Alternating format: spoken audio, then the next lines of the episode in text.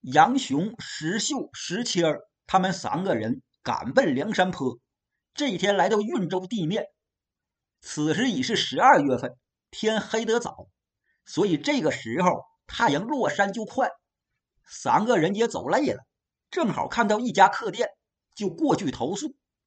客店小二把三个人让到一间上房，石谦打来热水，先让杨雄、石秀他俩洗漱。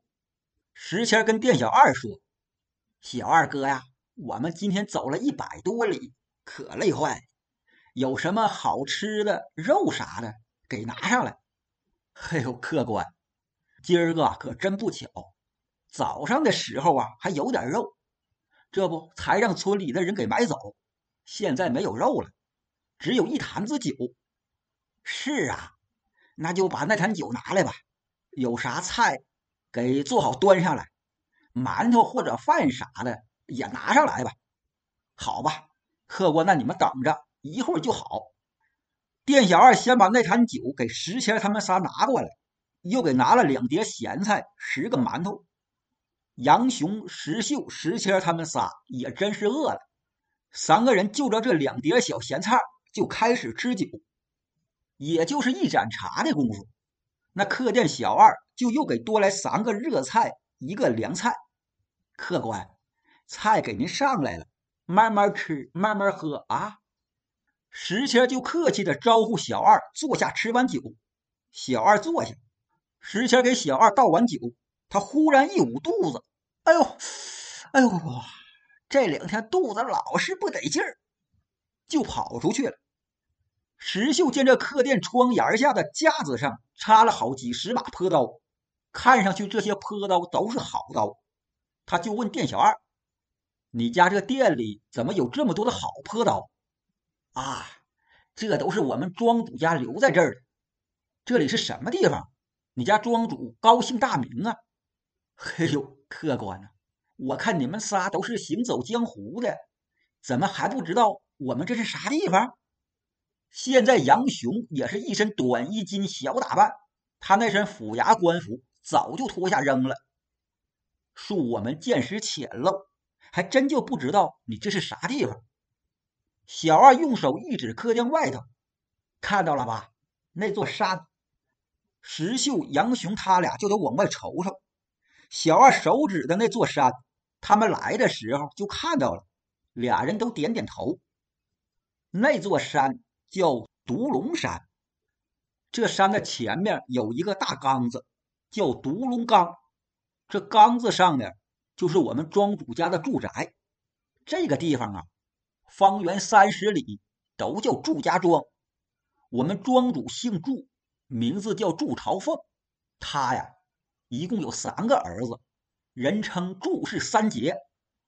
这庄前庄后至少有千十来户人家，都是我们庄主家的佃户。我这店呢，是我们庄主家开，叫祝家店。这店里每天晚上都有二三十个庄丁来这上宿，这些坡刀就是那些庄丁用的。啊，这么回事儿，哎。那庄丁为什么每晚都来这店里上宿？我们这离梁山坡不远，我们庄主担心梁山坡的贼人来借粮，因此呢，每晚都派出数十个庄丁过来，就是预防万一。小二哥，我给你一些银两，你卖给我一把坡刀。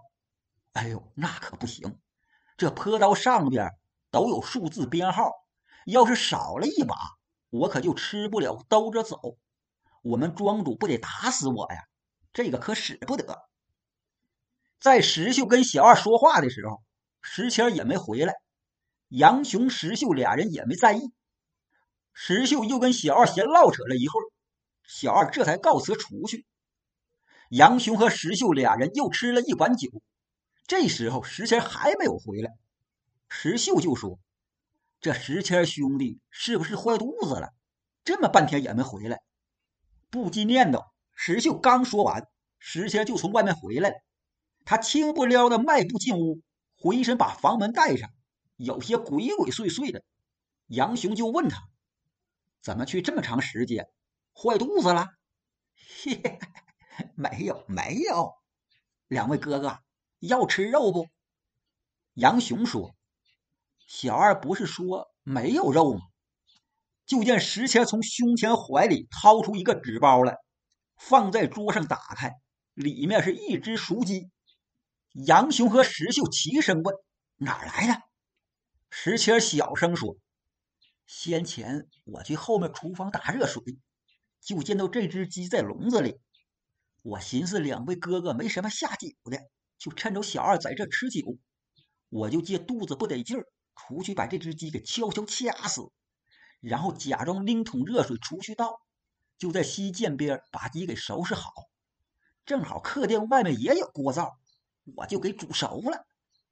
杨雄说：“你这厮啊，还是这等贼手贼脚。”石秀也笑着说道：“不改老本行啊。”三个人边低声说笑，边动手撕扯熟鸡。因为时间有些短，这只鸡也就是煮的七八分熟。好在这三个人牙口都好，还都嚼得动。三个人风卷残云，不大会儿，一只鸡给吃了个干干净净，那坛酒也给吃没了。石谦收拾好桌子，把鸡骨头用刚才那张油纸一包，溜到厨房，就给塞到灶坑里了。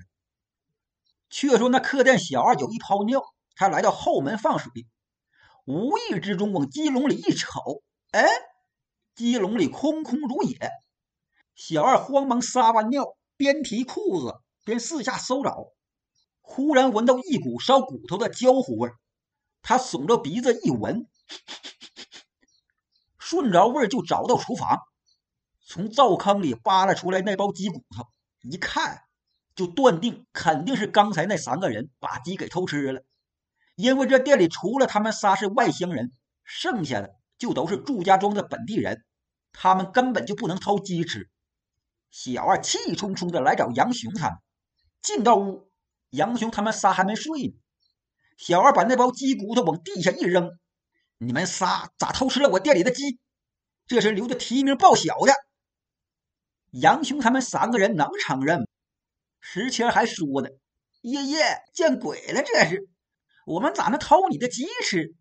不是让黄鼠狼、耗子啥的给叼跑了？石秀不想把事情闹大，做和事佬。小二哥，小二哥，小二哥，别吵着，别吵着，不就是一只鸡吗？给你赔俩钱不就完了吗？不是赔钱的事儿。这只鸡是店里提名报晓的，你就是给十两银子，我上哪去淘弄这鸡去？不行，你们得赔我这鸡。石秀心里就有些恼怒。你看你这人，给你钱你还不要，上哪赔你鸡去？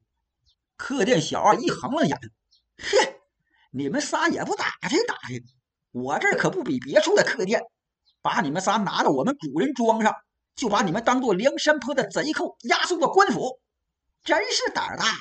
敢偷我的鸡？杨雄也生气了，我们好意赔你钱，你还得理不让人了？怎么就这么霸道？把我们拿去当做梁山坡的贼寇！小二大喊一声：“咬贼！”